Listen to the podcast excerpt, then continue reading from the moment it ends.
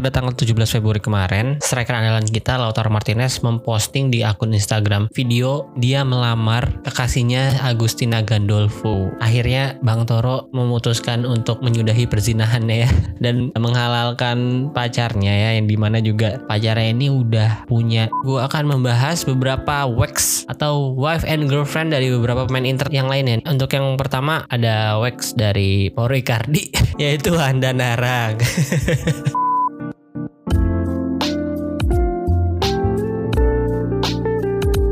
Halo selamat pagi, siang, sore, malam. Kembali lagi di Intersport Podcast Podcast yang bahas berita-berita seputar Inter Yang dikutip dari sosial media dan portal-portal berita olahraga. Kali ini gue ngetek masih di bulan Februari Di bulan kasih sayang. Tepatnya tanggal 18 Februari. Ya walaupun momen Valentine udah lewat ya tapi kayaknya masih nggak apa-apa kalau kita sedikit ngomongin tentang cinta-cintaan ya.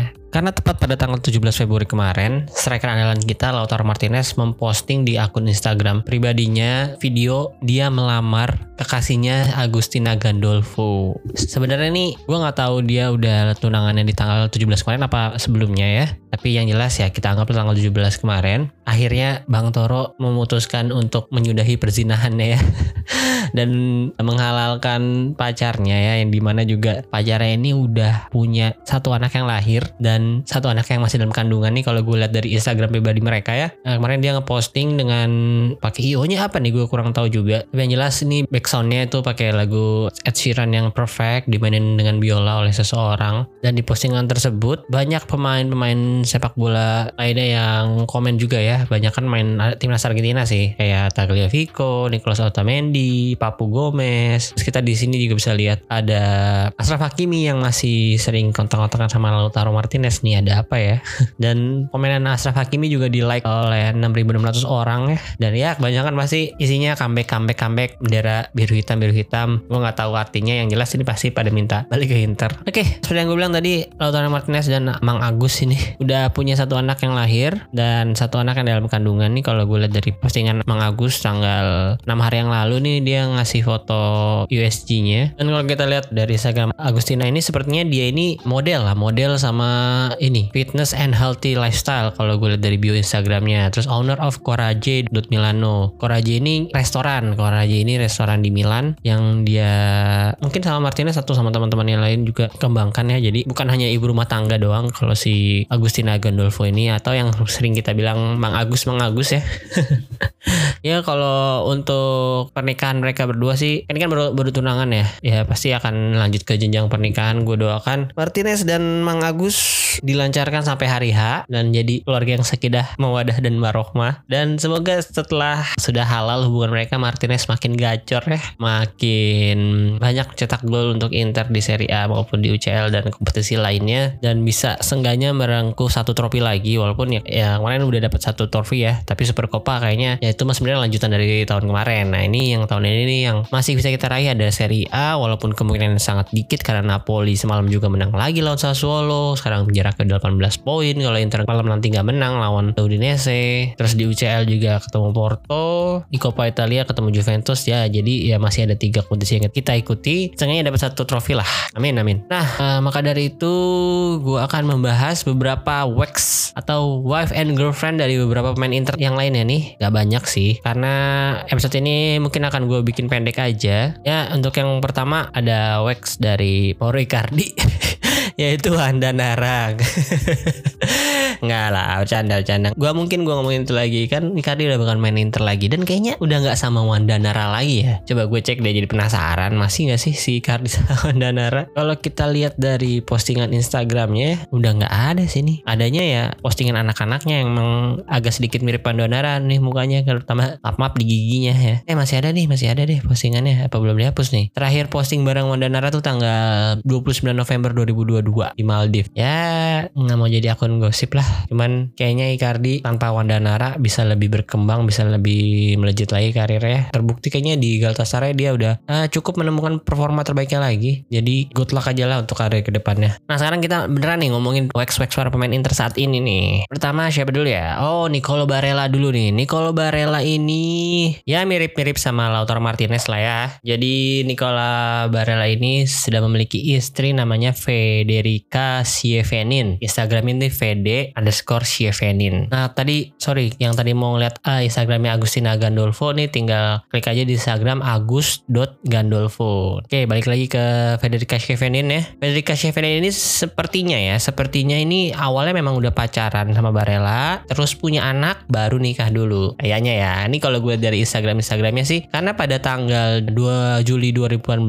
nih mereka posting foto pernikahan sepertinya karena pakai wedding dress keduanya. Dan di foto itu sudah udah punya anak sudah ada little baby nih. Namanya Rebecca kalau nggak salah anak yang pertama. Jadi ya mirip-mirip sama kasus sama Lautaro Martinez lah. Jadi ya udah umum lah. Di budaya barat mereka nikahnya tuh belakangan ya. Pacaran punya anak dulu. Yang ya hal tersebut yang memang sangat tabu untuk di Indonesia. Saat ini Federica Schiavenin ini sepertinya ya seorang kalau gue lihat nih bionya pakai bahasa Italia Laurenada in Scienze Motori. Ini sepertinya science motori ini sport science bener sport science. Kayaknya dia emang sedang melanjutkan studinya dari sport science ya. Dia udah udah lulus di S1-nya terus dia lanjut ke studentesa di naturopatia ini kalau kita lihat sih gue nggak tahu ini dia ngelanjutin studinya atau memang dia kerja di bidang itu ya. Jadi intinya di bidang sport science lah ya. Dan sampai saat ini mereka Federica Dan Nicolo Barella sudah memiliki tiga anak ya. Yang pertama tadi ada Rebecca terus Vinia dan Matilde. Oke okay, next kita bahas pemain Inter lainnya. Mungkin masih di Italia ya masih pemain Italia maksudnya yaitu ada Alessandro Bastoni. Alessandro Bastoni ini gua nggak tahu kayaknya juga belum nikah dah. Belum nikah tapi udah punya anak nih kayaknya nih. Sama sama jadi nggak usah heran lah ya. Ini gue udah scroll scroll sampai bawah-bawah banget dan kayaknya belum ketemu video atau foto pernikahan mereka ya jadi Alessandro Bastoni ini punya pacar namanya Camilla Bresciani. Kalau kita lihat dari profil Instagramnya kayaknya dia hanya ibu rumah tangga atau selebgram aja ya si Camilla Bresciani. Followersnya ada 49,7k kalau Agustina tadi ada 1,4 m dan udah centang biru kalau si Agustina emang dia entrepreneur ya di bionya juga karena punya usaha. Terus kalau si Federica Schiaffeder ini followersnya 113 ini lebih rendah sedikit nih si Camilla Bresciani cuma 49 ribu. Dan kalau di sini nggak menjelaskan pekerjaannya sih. Gue nggak mau ngejudge dia ibu rumah tangga doang yang yang hanya mengandalkan gaji Bastoni doang. Atau emang dia punya ya sengaja endorse endorse lah di rumah. Kalau dia lihat postingannya sih ya ini ke bar minum minum kafe terus posting posting sepatu baru. Udah jadi julid nih jadi mereka juga sudah punya satu orang anak sepertinya namanya Azura atau yang dalam bahasa Indonesia artinya biru. Ya semoga segera menikah lah Bastoni jangan lama-lama nunda-nunda. Walaupun gue tahu sendiri Bastoni emang masih muda ya. 22 ya sekarang ya Bastoni itu ya. Bastoni lahir tahun 99 24 berarti ya tahun ini. Masuk 24 ya. Oke next kita punya ke luar Itali yaitu adalah Marcelo Brozovic nih yang sudah menikah dengan Silvia Brozovic. Nih gue nggak tahu nama aslinya siapa dia, tapi dia makin nama belakangnya nama belakang Brozovic ya. Silvia tulisannya jadi Silvia Brozovic. Followersnya hanya 17k ya. Jadi tolong di follow lagi teman-teman nih nama Instagramnya Sil S I L V I J A A underscore B Silvija underscore B. Kalau dilihat dari postingan Instagramnya sih ini kayaknya uh, ibu rumah tangga ya mengurusi anak aja ya karena anaknya juga sudah ada dua. Perempuan dua-duanya yaitu namanya di sini Raffi sama Rory. Raffi Ahmad ini kayaknya nih. Oh Rafael. Rafael sama Rory itu siapa ya? Emang namanya Rari deh kayaknya. Rory atau Rari dah. Oke next. Kita balik lagi ke Italia ya. Untuk pemain terakhir yang next yang akan gue bahas yaitu ada Federico Di Marco. Pemain jagoan gue musim ini nih. Pemain favorit gue jadi dia itu tampaknya ya tampaknya ini emang belum menikah juga, masih pacaran, tapi ya memang sudah punya anak. Karena gue lihat di sini belum punya ada foto-foto pernikahan lah ya. Kayaknya kalau orang udah nikah tuh pasti foto nikahnya tuh ada nggak jauh dari atas lah, bahkan ada yang di pin atau ada di highlight lah ya. Kayaknya kalau nggak diposting itu berarti belum menikah. Jadi uh, nama pacar dari Federico Di, Mar Di Marco ini adalah Giulia Mazzucato. Kalau dari followersnya ini lebih dikit ya. Kayaknya ini paling sedikit di antara lain ya. Tadi Silvija itu 17 ribu lah paling dikit. Jadi tadi urutannya dari Agustina Gandolfo 1,4. Terus Federica Chevenin 113. Terus si Camilla Bresciani 49. Silvija Berlusconi 17. Dan ini terakhir Giulia Mazzucato 11,4 kak. Jadi di follow aja nih teman-teman nih kalau mau lihat pacarnya Federico Di Marco. Instagramnya di @gulymazzo.co.cato Giuli Mazzucato. Kalau dilihat dari halaman Instagramnya nih kayaknya dia ibu rumah tangga aja ya. Di bionya sih dia nggak nulis kerjaan apa-apa hanya personal blog ya. Mungkin sambil endorse endorse juga karena isinya foto-foto dia semua. Selfie sih kebanyakan nih terus foto-foto anjingnya juga. Kalau si Silvi eh Silvi aja lagi si siapa tuh? Si Camilla Bresciani memang banyak posting posting brand juga nih. Maksudnya ya tas-tas bermerek sepatu-sepatu bermerek. Gua nggak tahu itu dia atau enggak cuma kalau si Giula ini nggak ada ya. Jarang banyak foto dia selfie terus foto dia sama Federico sama anjingnya. Memang lebih ke personal blognya dia sih nih foto-foto personal aja. Nggak ada yang menyangkut pekerjaan atau kegiatan lainnya. Ya terus di atas satu ada foto-foto sama anak-anaknya sih. Jadi saat ini dia sudah punya dua anak juga nih mereka berdua. Yang pertama ada Chloe dan Nicholas nama anaknya. Ya jadi gue doakan aja nih untuk Federico Di Marco dan Alessandro Bastoni segera menyusul lah ya segera menyusul Lautaro Martinez untuk menyudahi perzinahan mereka segera dihalalkan pasangannya masing-masing agar mungkin ke depannya hidupnya bisa lebih berkah. Amin.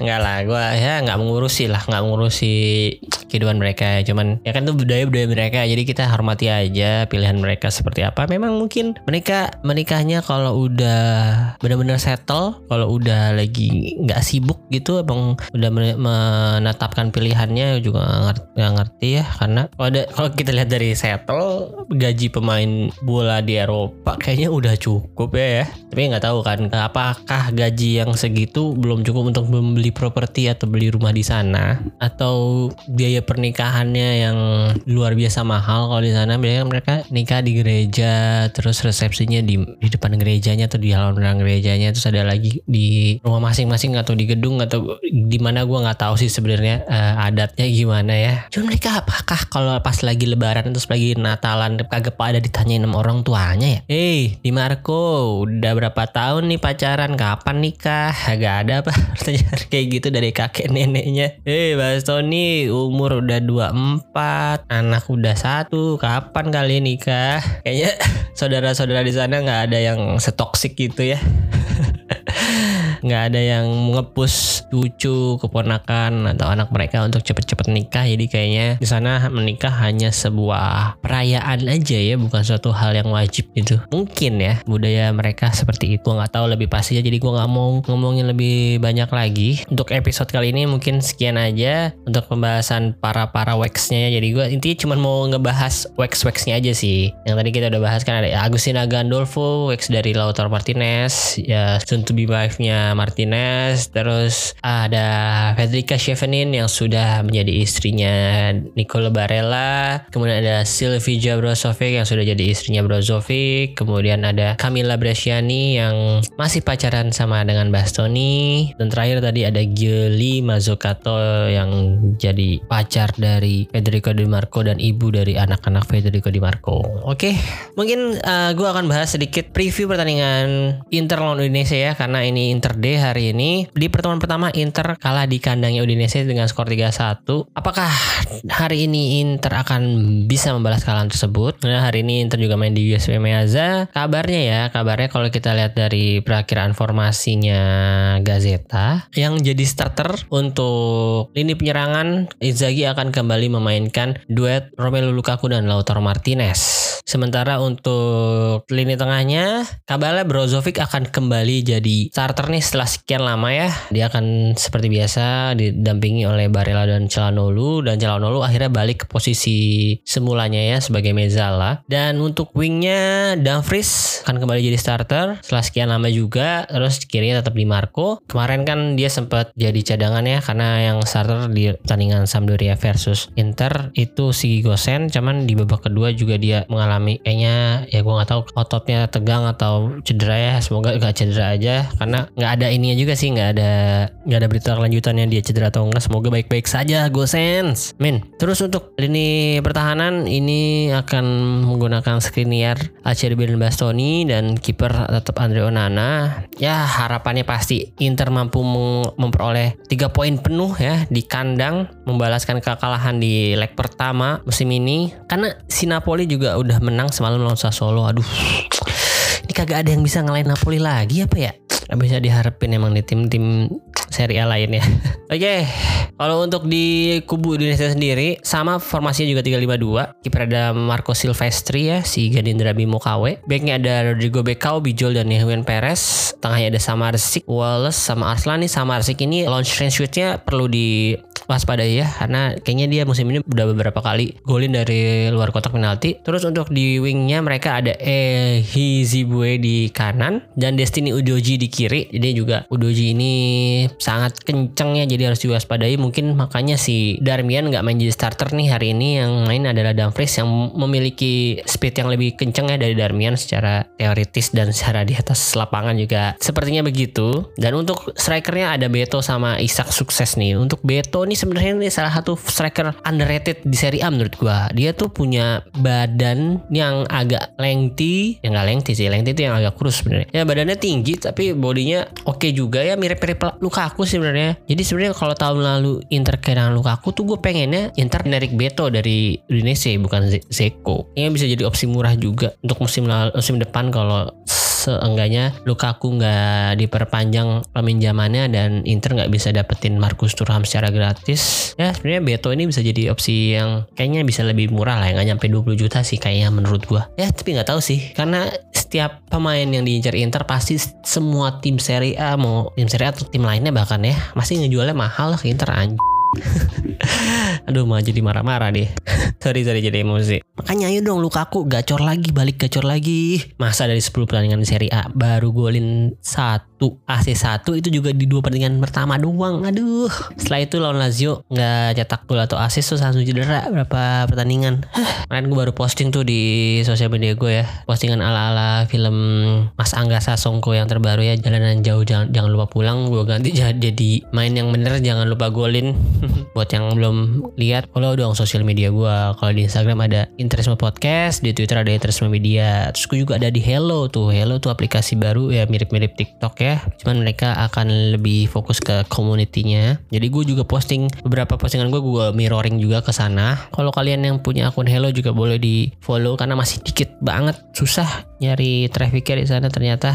Oke kalau gitu segitu aja untuk episode kali ini. Terima kasih untuk teman-teman yang sudah mendengarkan. Arif Forza Inter